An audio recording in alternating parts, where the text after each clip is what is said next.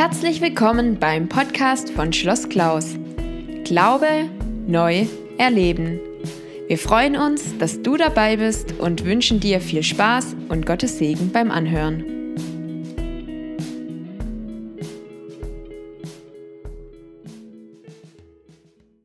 Philippa 2, die Verse 1 bis 13.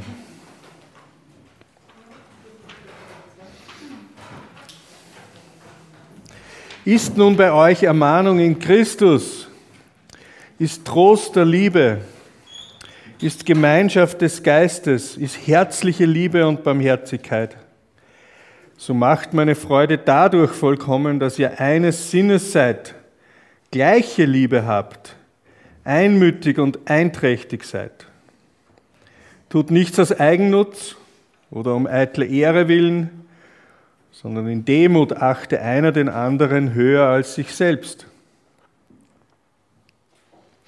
Und ein jeder sehe nicht auf das Seine, sondern auch auf das, was dem anderen dient.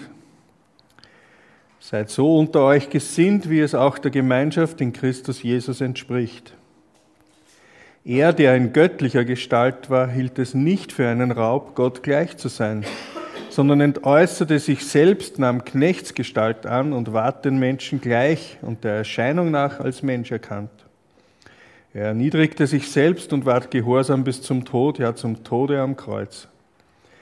Darum hat ihn auch Gott erhöht, hat ihm den Namen gegeben, der über alle Namen ist, dass er in dem Namen Jesu sich dass in dem Namen Jesus sich beugen sollen aller derer Knie, die im Himmel und auf Erden und unter der Erde sind. Und alle Zungen bekennen sollen, dass Jesus Christus der Herr ist, zur Ehre Gottes unseres Vaters. Also, meine Lieben, was ihr alle Zeit gehorsam gewesen seid, nicht allein in meiner Gegenwart, sondern jetzt noch viel mehr in meiner Abwesenheit, schaffet, dass ihr selig werdet mit Furcht und Zittern denn Gott ist's, der in euch verwirkt, wirk, verwirklicht, der in euch wirkt, beides, das Wollen und das Vollbringen nach seinem Wohlgefallen. Das ist der Teil, um den es jetzt gehen soll. Philippa 2. Und der Paulus führt hier aus, Ihr wisst ja, das Hauptthema des Philipperbriefs, es ist nach wie vor das Leben in Freude, die Freude. Und der Paulus führt hier aus, und ich beziehe mich auf den zweiten Vers, so macht meine Freude dadurch vollkommen.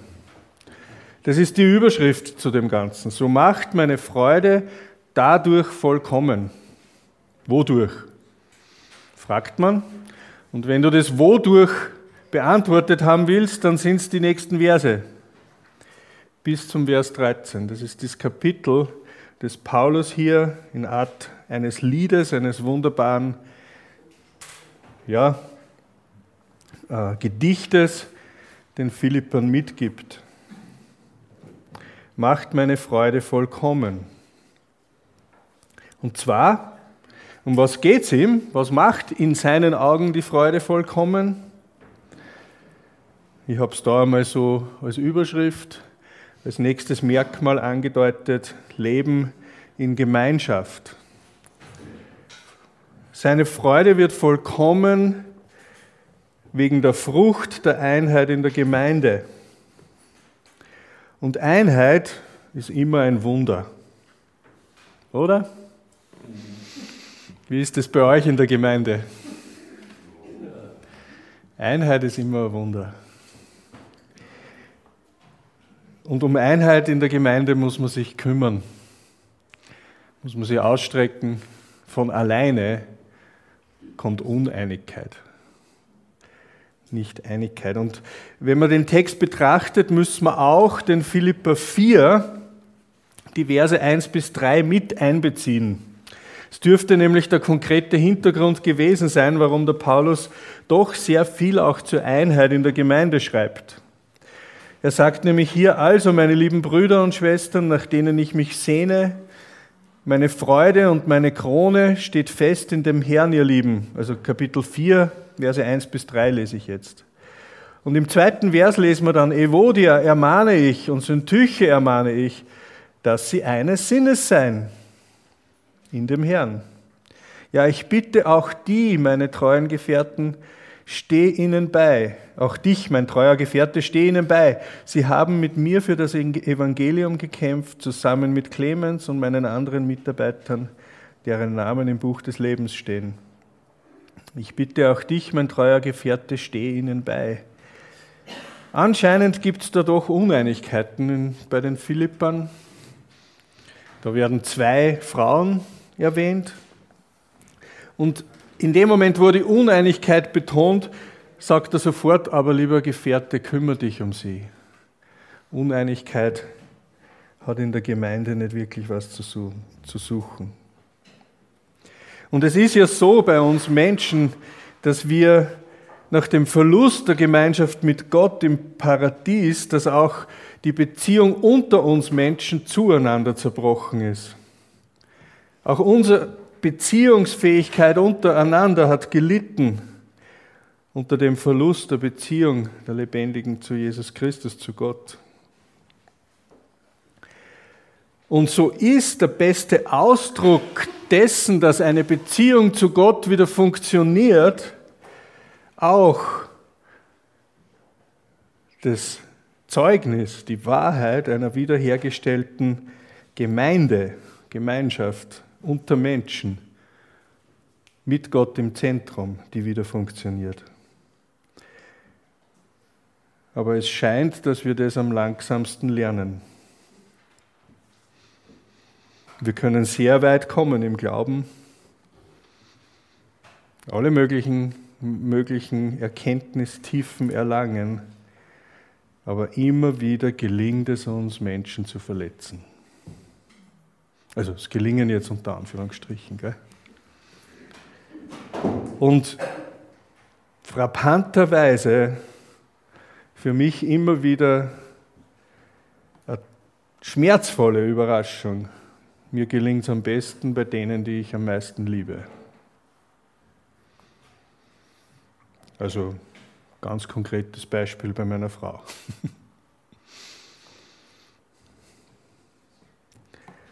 Es passiert mir immer wieder, dass ich sie verletze, obwohl ich das gar nicht will. Und wir sind nun einmal gefangen in unserer eigenen, in unserer eigenen kleinen Welt, in unserem Egoismus, in unserer Selbstsucht. Und wir müssen aufpassen, da rauszufinden, uns von Jesus Christus rausgeleiten zu lassen. Und wir sind beschäftigt mit der Frage, was bringt es mir, dieses Christsein? Wir sind so beschäftigt, dass wir die anderen dabei immer wieder übersehen. Und wir drehen uns um uns selber und die anderen bleiben auf der Strecke. Und doch ist die Liebe zu den Brüdern und Schwestern das Markenzeichen der Christen schlechthin. Und das ist auch, was hinter dieser Freude in dem Brief steckt. Andere Texte in der Bibel findet man genug. Ich habe einen rausgesucht, Johannes 13, die Verse 34 und 35, wo Jesus Christus selber sagt, ein neues Gebot gebe ich euch, eins, eins, dass ihr euch untereinander liebt, wie ich euch geliebt habe, damit auch ihr einander lieb habt. Warum ist es ein Gebot? Ja, Jesus Christus fährt fort, daran wird jedermann erkennen, dass ihr meine Jünger seid, wenn ihr Liebe untereinander habt. Ja, das ist so eine Sache mit dem Thema Liebe. Gell? Was meint Gott mit Liebe? Da könnte ich jetzt den Rest der Zeit verbringen, das mache ich aber nicht. Aber ich gebe euch was zum österreichisches Wort, zweites Wort heute. Gebe euch was zu kiefeln. Gebe euch was zu kauen.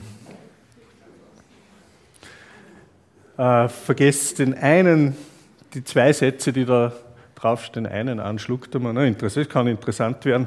Äh, ich vergleiche immer, wenn ich diesen Text im 1. Korinther 13 lese, vergleiche ich das immer so, Im 1. Korinther 13, wenn man es genau liest, lernen wir 15 Eigenschaften der Liebe kennen.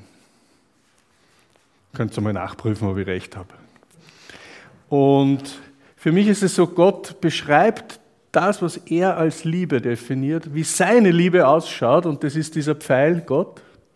Und dann wird es so wie durch ein Prisma durchgeschickt, ja, so ein Glasprisma. Ihr wisst, was dann passiert, wenn man auf der einen Seite weißes Licht reinschickt dann hat man auf der anderen Seite so die Farben des Regenbogens. Und auf der anderen Seite kommen jetzt die ganzen Begriffe, ich schieße da einmal durch, wir werden uns nicht aufhalten dabei. Wenn es nachzählt, wird es 15 finden. und noch eines habe ich. Und, und Gott fächert für uns das auf, was die Liebe ausmacht. Ihr kriegt es. Ja? Kann schon sein, dass man eins durch, geschossen hat. Ähm, mir geht es aber ums, ums Prinzip. Gott erklärt uns in diesem ersten Korinther, wie diese Liebe aussieht, wie seine Liebe aussieht. Oder aus einem Gebet des Paulus im Epheser 3,18, so könnt ihr mit allen Heiligen begreifen, welches die Breite und die Länge und die Höhe und die Tiefe ist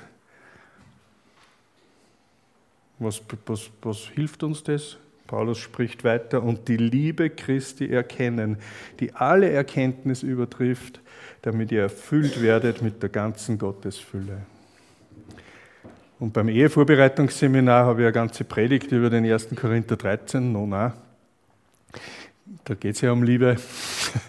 Und ich, ich fordere dann die Teilnehmer immer auf, sage, wenn du den Text liest, dann liest das einmal so durch und dann versuche einmal den Text zu lesen und überall dort, wo Liebe ist, steht, setz Jesus Christus ein.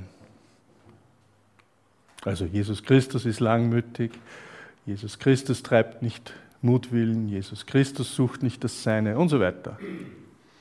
Und dann versuch, mach dir auf eine Bibelentdeckungsreise und versuche einmal für jede dieser Aussagen eine Begebenheit in Jesu Christi Leben zu finden, wo das zutrifft. Und ich verspreche dir, du wirst fündig. Und dann sage ich, aber da hör nicht auf. Wenn du damit fertig bist, dann setz ein Ich. Ich bin langmütig. Und ich bin freundlich. Und ich freue mich nicht an der Ungerechtigkeit. Und überall dort, wo du denkst, das ist aber gelogen, da siehst du Arbeitsfelder. Arbeitsfelder für Jesus Christus, das müssen wir auch dazu sagen, weil wir sind, wenn du das einsetzt, ich bin, du bist nur mit Christi, in Christi Liebe zu dieser Liebe fähig. Ich glaube, das wissen wir alle miteinander. Gell? Aber liebe Leute, das ist nichts weniger, als wenn der Paulus sagt, äh, damit ihr weise werdet und, und die Erkenntnis bei euch Gestalt gewinnt in der Liebe, das ist nichts anderes, das steht dahinter. So soll man werden. Das ist das Ziel, nicht weniger. Mit weniger gibt sie Gott nicht zufrieden. Damit euch das Suchen nach, ah, siehst da habe ich noch eins. Damit euch das Suchen leichter fällt, auch das kriegt ihr, weil das ist ein Hausarbeit. Schafft es nicht die Woche, gell? Bitte fangt ja nicht an, das ist Überforderung habe ich euch einmal alle Bibelstellen zusammengeschrieben, wo es um Liebe geht. Fangt mal an zu suchen. Ja? Fangt mal an zu suchen. Ich habe die rausgesucht, wo man dann auch Antworten auf die Strahlen da findet. Ja? Probiert es einmal. Und aus dem heraus, wir reden ja über Leben in der Gemeinschaft, habe ich dann so etwas Ähnliches wie ein, ja, Best Practice Modell, ein Leitbild für eine Gemeinde versucht zu formulieren. Ich gebe es euch mit als Gedankenanregung. Ich habe mich an den 1. Korinther 13 angehalten und ich werde das jetzt nicht alles vorlesen. Ich möchte es euch nur vorstellen. Und ich bin draufgekommen, ich war dann nachher direkt ein bisschen stolz das soll man nicht sein, ich weiß. Und man dachte, hey, das ist wirklich gut. So könnte man in der Gemeinde das schaffen, dass wir einmütig sind. So macht meine Freude dadurch vollkommen, dass ihr eines Sinnes seid. Und ich habe es versucht, wirklich in unserer Sprache, in meine besondere Situation in die Gemeinde rein zu formulieren. Und das sind zwei Seiten, das geht nur weiter. Ja, ein paar Punkte braucht schon, die klar sein müssen. Gell? Wenn ich das jetzt alles in einem Satz zusammenfassen müsste, vor langer Zeit habe ich mal Sozialmanagement studiert, da hat man das gelernt, ein Leitbild, das kann schon gegliedert sein, aber es muss einen Satz geben, gell? Der muss alles aussagen. Für mich der eine Satz wäre, das auch, ja, das, der andere zuerst. Bei allem Überlegung über Einigkeit, eines Sinnes sein, der andere zuerst. Es geht bei uns ja so oft darum, dass wir selber groß rauskommen. Ob wir beachtet werden, ob unsere Nöte und Bedürfnisse gestillt werden. Das ist uns wichtig. Selbst im frömmsten Tun setzt sich immer wieder das alte Ich durch. Und Kapitel 2 gibt im Anfang Antwort auf das, was in Kapitel 1 noch offen geblieben ist.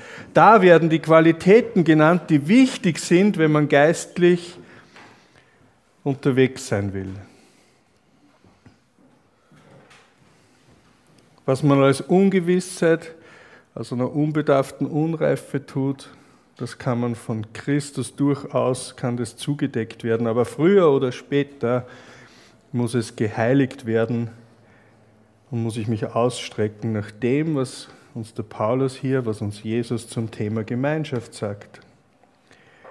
Und Anschluss für die folgende Ermahnung ist wahrscheinlich genau das. Und wahrscheinlich kennt ihr das auch. Da nehmen Menschen das Evangelium sehr ernst. Sie haben auch verstanden, dass damit ein Auftrag verbunden ist. Dann hat man Wünsche, Träume, Visionen, zündete Ideen. Dann will man auch Pläne und Strategien verwirklichen. Und dann kann es leicht passieren, dass man, dass man es zu gut meint. Je größer die Begeisterung, der Schwung, das Vorwärtsdrängen, desto größer auch die Gefahr, dass jeder es besser weiß und dass man sich darüber in die Wolle kriegt. Und je größer die Gefahr, dass man die, die vielleicht mit den großen Schritten, mit der großen Dynamik, mit den schönen Strategien, dass man die, die da nicht mit können, aus welchen Gründen auch immer, dass die unter die Räder kommen. Und es ist ja so eine typische Erscheinung bei Menschen, die mit Haut und Haaren für eine Sache eintreten, sich ganz hingeben wollen, keine Halbherzigkeiten dulden, dass sie dafür aber recht schnell ungeduldig und hartherzig werden. Und wenn ihr mich fragt, was für mich den Paulus am meisten auszeichnet, ist, ja, auf der einen Seite diese Dynamik und auf der anderen Seite dieses liebevolle Zugewandtsein denen, denen er sich verpflichtet fühlt. Und es hält sich die Waage. Auch Paulus schießt einmal übers Ziel, das wissen wir. Ja, aber trotzdem, es ist immer diese Liebe spürbar, mit denen er den Menschen begegnet. Und Paulus beginnt dann den Abschnitt sehr positiv. Ist nun bei euch, ist nun bei euch Ermahnung in Christus ist Trost der Liebe und so weiter. Ja, also ich bin im zweiten Kapitel, Vers 1. Und das ist sehr oft bei Paulus. Er fängt positiv an, er betont positiv, wo er doch im Hintergrund darauf hinweisen will, liebe Leute, da gilt es sich noch auszustrecken. Da habt ihr was empfangen, in Christus haben wir das alles schon empfangen, aber das müsst ihr erst neu entdecken. Und er fängt dann an, ist bei euch Ermahnung in Christus. Parak, Parak, kriegst ein Parakalesis. Und Parakalesis hat viel mehr. Wenn wir Ermahnung hören, dann haben wir sofort den erhobenen Zeigefinger, oder? Im Kopf. Ich ermahne dich. Aber das Wort hat ganz viel mehr Bedeutung. Das heißt eigentlich trösten, aufrichten, ermutigen. Ja, auch korrigieren. Aber in einer Art des Zuspruchs. Das meint der Paulus. Und wenn wir ermahnen, ist es sehr oft mit ganz viel Vorhaltungen verbunden. Du solltest, du müsstest. Warum tust du nicht? Wo ist da das Tröstende? Wo ist das Aufrichtende? Trost der Liebe erwähnt er, schon wieder Liebe. Und da steht für Liebe Agape, das ist die Liebe, die Gott schenkt. Es bedeutet vor allem, Liebe ist euch gewiss, nicht das Ergebnis irgendeiner Leistung. Ihr braucht nicht zu eifern. Ihr seid ja geliebt um eurer selbst willen. Ihr braucht euch auch nicht durch Dienen zu Liebkindern Gottes zu machen. Ihr seid geliebt. Und das ist der Trost. Und dann spricht er von Gemeinschaft des Geistes. Und da ist sicher gemeint, dass er auch sagt, der Geist ist nur einer. Und er ist nicht gespalten. Und der Geist ist auch nicht schizophren. Er ist auch nicht in verschiedenen Mengen verschieden verteilt, sondern wir alle haben gemeinsam den einen und nur den einen und ausschließlichen Heiligen Geist. Und wir haben gemeinsam den Heiligen Geist zu 100 Prozent, jeder von uns. Nicht scheibchenweise, nicht tröpfchenweise, wir sind eine Gemeinschaft, die im Heiligen Geist lebt. Und herzliche Liebe natürlich, mitfühlende Liebe, auch das haben wir als Geschenk von Christus gekriegt. Und Barmherzigkeit. Und dann sagt der Paulus, tut doch nichts aus Eigennutz im Vers 3. Tut nichts aus Eigennutz. Und hier das Wort steht auch, kann man auch übersetzen als Zank oder Streitsucht aus eigennützigem persönlichem Ehrgeiz. Man will sich mit seinem Standpunkt durchsetzen. Und dann gibt es den Kampf der Konzepte und Strategien, der Stile und Methoden, gibt es die Überzeugungen und dann geht es zur Sache. Im Gegensatz dazu malt Paulus das Bild, eines Sinnes zu sein, gleiche Liebe zu haben, einmütig und einträchtig zu sein. Darauf sollen sie achten. Und in den guten Anliegen, die vielleicht da sind in der Gemeinde, nicht aneinander zu geraten. Und eines Sinnesseins heißt jetzt nicht, dass man nicht verschiedener Meinung sein könnte. Das muss auch dazu gesagt sein. Nur darf die Auseinandersetzung über Wahrheit und Überzeugungen nicht persönlich werden, auf das Persönliche des anderen gezielt werden. Und auch mit dem Schwert des Geistes muss man hier vorsichtig sein. Mit dem Schwert des Geistes kannst du Schlachten und Kämpfe gewinnen, oh ja aber ganz viele Menschen verlieren. Und das Schwert des Geistes, ich kann es nur andeuten, ist auch nur als Verteidigungswaffe gedacht und nicht als Angriffswaffe. Und ich habe schon so viel erlebt, wo Menschen geistlich, geistlich so unter Druck gesetzt worden sind, dass sie daran zerbrochen sind. Und auch das meint Paulus, wenn er hier von Einmütigkeit spricht. Es hat nichts in unserer Gemeinde zu sorgen. Gott kann schon für sich selber sorgen. Er kümmert sich um seine Gemeinde, um seinen Leib, um seine Angelegenheiten immer noch selber am besten. Er ist aktiv, er ist dynamisch und wir dürfen in einer gewissen Gelassenheit auch verschiedene Standpunkte stehen lassen. Und das geht bis in die kleinsten Kleinigkeiten hier hinein. Wir haben in unserer Gemeinde die tolle Gelegenheit gehabt, die Kirche zu renovieren. Wir haben so eine kleine Kirche, dürft euch nichts Großartiges vorstellen, aber sie ist in die Jahre gekommen und wir haben renoviert und das war eine große Freude, weil alles so schön und neu war. Und dann kam die große Diskussion, ja, soll man die Orgel, die wir jetzt schon acht Jahre nicht mehr benutzt haben, soll man die wieder aufstellen oder nicht? Und ich glaubt gar nicht, wie sehr man sich über Orgel in die Haare kriegen kann.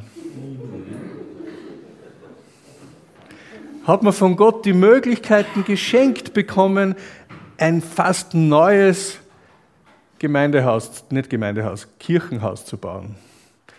Und dann streitet man, und zwar teilweise boshaft, darum, ob eine Orgel aufgestellt wird oder nicht. So sind wir Menschen. Gell? Also ich gebe nur ein praktisches Beispiel, in wie viele Kleinigkeiten das reinspielen. Natürlich gibt es größere Themen auch, eh klar. Bitte? Ja, klar, aber wir wollen nicht zu sehr ins Detail gehen. Gebt es doch einer gewissen Gelassenheit auch Raum. Ich bin kein Orgelverfechter. Ich mag Orgelmusik, aber das hörst ganz selten gute Orgelmusik.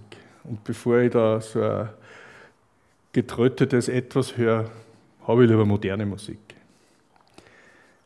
Aber ich kann doch sagen, liebe Leute, wenn es da Menschen gibt, die das gern haben, warum denn nicht? Man kann doch eine gesunde Mischung herbeiführen. Das war auch mein Beitrag zu dem Ganzen. Gelassenheit eines Sinnseins, Einmütigkeit hat ja nicht zu bedeuten Eintönigkeit. Es heißt auch nicht immer und überall im Gleichschrittmarsch. Es bedeutet nie Gleichförmigkeit in der Methode, in den Stilen. Gemeinde, Gemeinschaft ist eine Einheit von verschiedenen. Ist euch das schon aufgefallen? Nö. okay. Aber das ist doch das Schöne, das wäre doch eine Amputation, wenn man in der Gemeinde anfängt, alles gleich zu machen, oder? ist doch die bunte Vielfalt, das ist doch das Schöne. Ein guter Freund von mir hat immer gesagt, faszinierend, Gott hat für jedes Viecherl in seinem Garten einen Platz. Und so unterschiedlich wir sind, es ist ein Leib. Und dann sollte man natürlich den Zusammenhang und das große Ganze nicht übersehen. Jesus Christus im Zentrum, ein Geist und zugleich sehr vielfältig, kreativ und überhaupt nicht einfallslos. Und deshalb gibt sie auch die Geistesgaben. Es gibt nicht die eine Geistesgabe. Ich habe euch da dazu die Texte geschrieben, wo ich es raus habe. Es gibt die Geistesgaben und jeder ist auf verschiedene Art begabt von Gott. Und das darf er leben. Und es gibt, ja, wo es Paulus aber in einem gewissen Zusammenhang manches betont, aber es gibt nicht die beste Geistesgabe. Es ist alles der Geist, der das wirkt. Es ist ein Geist, der das wirkt. Und da gibt es keine Hierarchie, darum habe ich das auch kunterbunt durcheinander geschrieben. Und zu den Geistesgaben dazu haben wir noch Fähigkeiten von Gott gekriegt. Ich habe es da Grundfähigkeiten genannt. Ganzer Katalog, wie ich mit Menschen umgehen kann, wie ich mit Informationen umgehen kann, wie ich mit Materialien und Kreativität umgehen kann. Und das soll ich gleichschalten und in eine Richtung auslegen? Oh nein. Es gibt so viele Wege zu den Menschen. Straßenevangelisation, von Tür zu Tür, Freundschaften schließen, den Gottesdienst aufmöbeln, einen alternativen Gottesdienst machen, was immer ihr euch einfällt. Reach Out ist gerade in Österreich. Reach Out. Das ist eine Jugendevangelisationsveranstaltung. Gott hat uns mit so viel ausgestattet. Das darf kreativ sein, es darf mannigfaltig sein. Aber Einmütigkeit, wenn Paulus von Einmütigkeit spricht, dann heißt es, dass wir alle an der gleichen Aufgabe stehen. Aber offen dafür, dass sich jeder nach seinen Gaben, nach seinen Neigungen und seiner Persönlichkeit verwirklichen kann. Nicht nur eine Form, ein Weg, eine Methode, Außer man einigt sich drauf. Oh ja.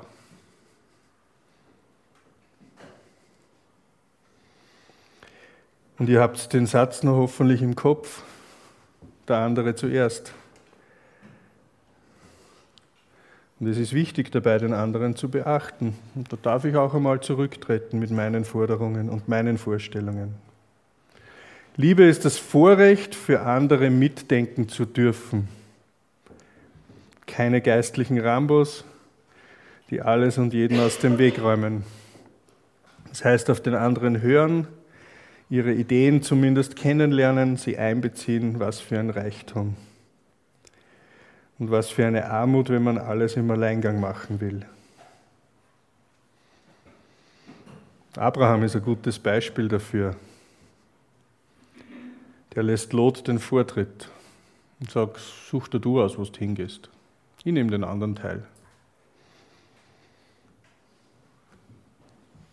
Ein Beispiel. Es bedeutet auch Fürsorge für die Kleinen, Rücksichtnahme auf die Schwachen und auf die etwas Langsameren. Matthäus 7, Vers 12 bringt es für mich ganz schön zur Sprache. Alles nun, was ihr wollt, dass euch die Leute tun sollen, das tut ihnen auch. Das ist das Gesetz und die Propheten. Scheinbar ähnliches ist auch von den Rabbinen formuliert worden. Auch im übrigen Altertum bei den Griechen und römischen Philosophen, sogar Konfuzius im Hinduismus und im Buddhismus, war die, Re die negative Fassung der Regel bekannt. Was du nicht willst, dass man dir tut, genau, das füge auch keinem anderen zu. Naja, Jesus Christus sagt da anders. Gell? Er sagt, alles nun, was ihr wollt, dass euch die Leute tun, das sollt ihr ihnen tun. Das ist aktiv. Du willst nicht geärgert werden, also ärgere die anderen auch nicht. Du willst nicht belogen werden, also belüge auch du niemand. Du willst nicht, nicht überfahren, übergangen werden, dann überfahr auch selbst niemand. So ist es gedacht bei den Griechen und Römern. Jesus erweitert diese Regel um eine ganz entscheidende Dimension. Er kehrt die Regel ins Positive und er sagt, so wie ihr von den Menschen behandelt werden möchtet, so sollt auch ihr mit den Menschen umgehen. Und das war ein gewaltiger Fortschritt. Weil die ursprüngliche Regel konnte man im Wesentlichen mit Passivität erfüllen. Ich ärgere halt niemand und ich belüge auch niemand. Und ich steige halt niemand auf die Füße. Aber jetzt wird eine Grenze überschritten. Und Jesus stellt hier eine ganz simple Regel auf. Er sagt, ihr kennt doch eure Bedürfnisse, ihr kennt doch eure Nöte. Ihr wisst doch, was ihr vom anderen gern möchtet, was ihr gern, wie ihr gern behandelt werden möchtet. Dann tut es doch selber und wartet nicht, dass der andere es tut. Merkt ihr den Unterschied?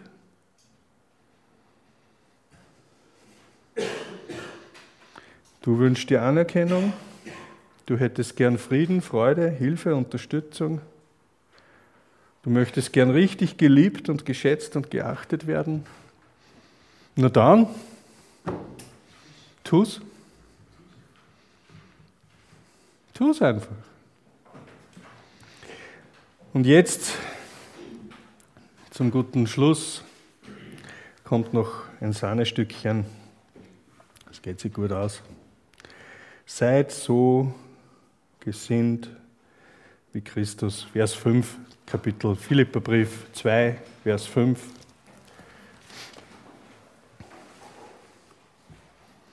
Seid so unter euch gesinnt, wie es auch der Gemeinschaft in Christus Jesus entspricht. Und ich habe es ein bisschen abgekürzt gekürzt und habe gesagt, seid so gesinnt wie Christus. Er, der in göttlicher Gestalt war, hielt es nicht für einen Raub, Gott gleich zu sein, sondern entäußerte sich selbst, nahm Knechtsgestalt an, ward den Menschen gleich und der Erscheinung nach als Mensch erkannt. Er erniedrigte sich selbst, war gehorsam bis zum Tod, ja zum Tod am Kreuz. Darum hat ihn auch Gott erhöht und hat ihm den Namen gegeben, der über alle Namen ist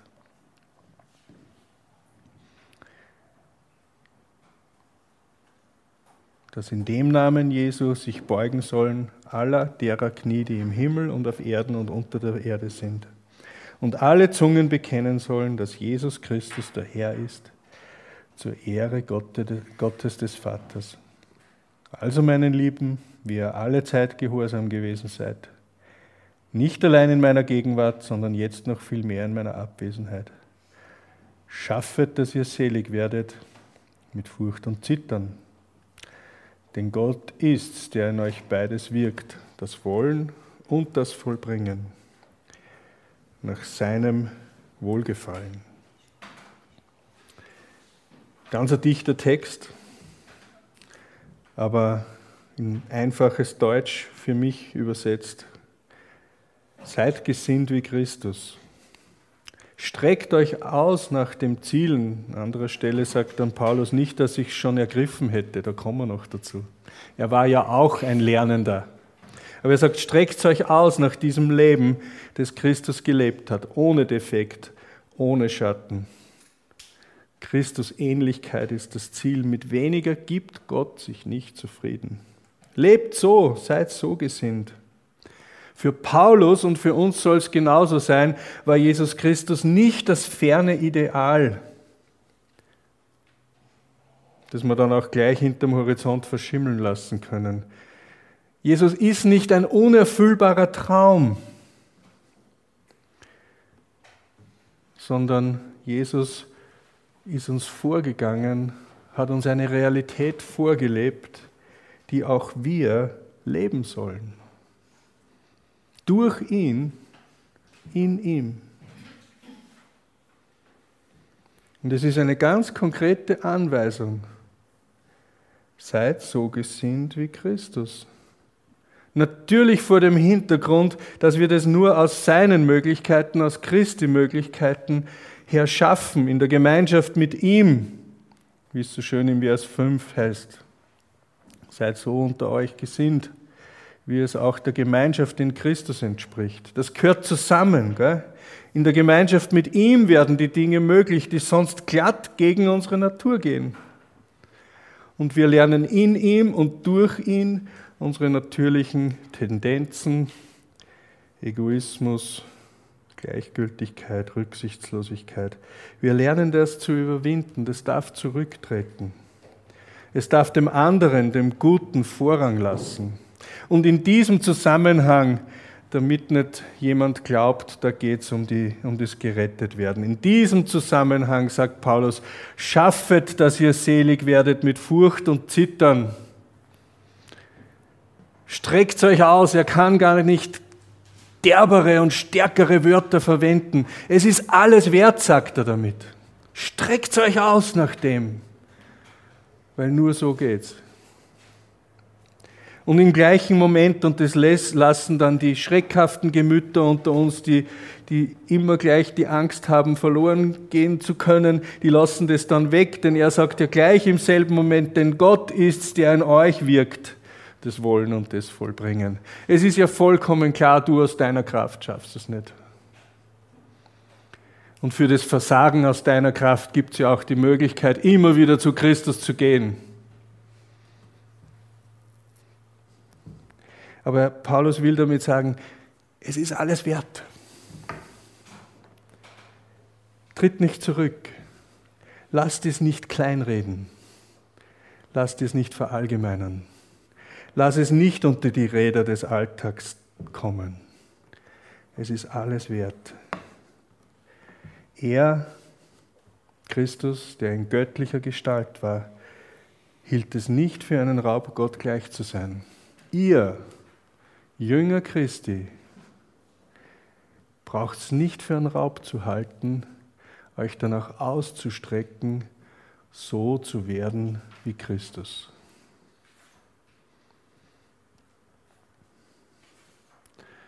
ihm gleichgestaltet. Für weniger ist Christus nicht ans Kreuz gegangen. Nicht ein bisschen Bravheit, nicht ein bisschen seid lieb zueinander, nicht um schöner Orgelmusik willen, nicht einmal um schöner christlicher Gedichte willen. Na, er möchte das wiederherstellen, was er sich von Anfang an mit uns gedacht hat. wenig niedriger als sich selbst, zu seinem Bilde,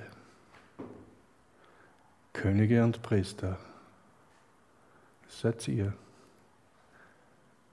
Und lasst euch das nicht rauben. Werden wie Christus. Das ist das Ziel.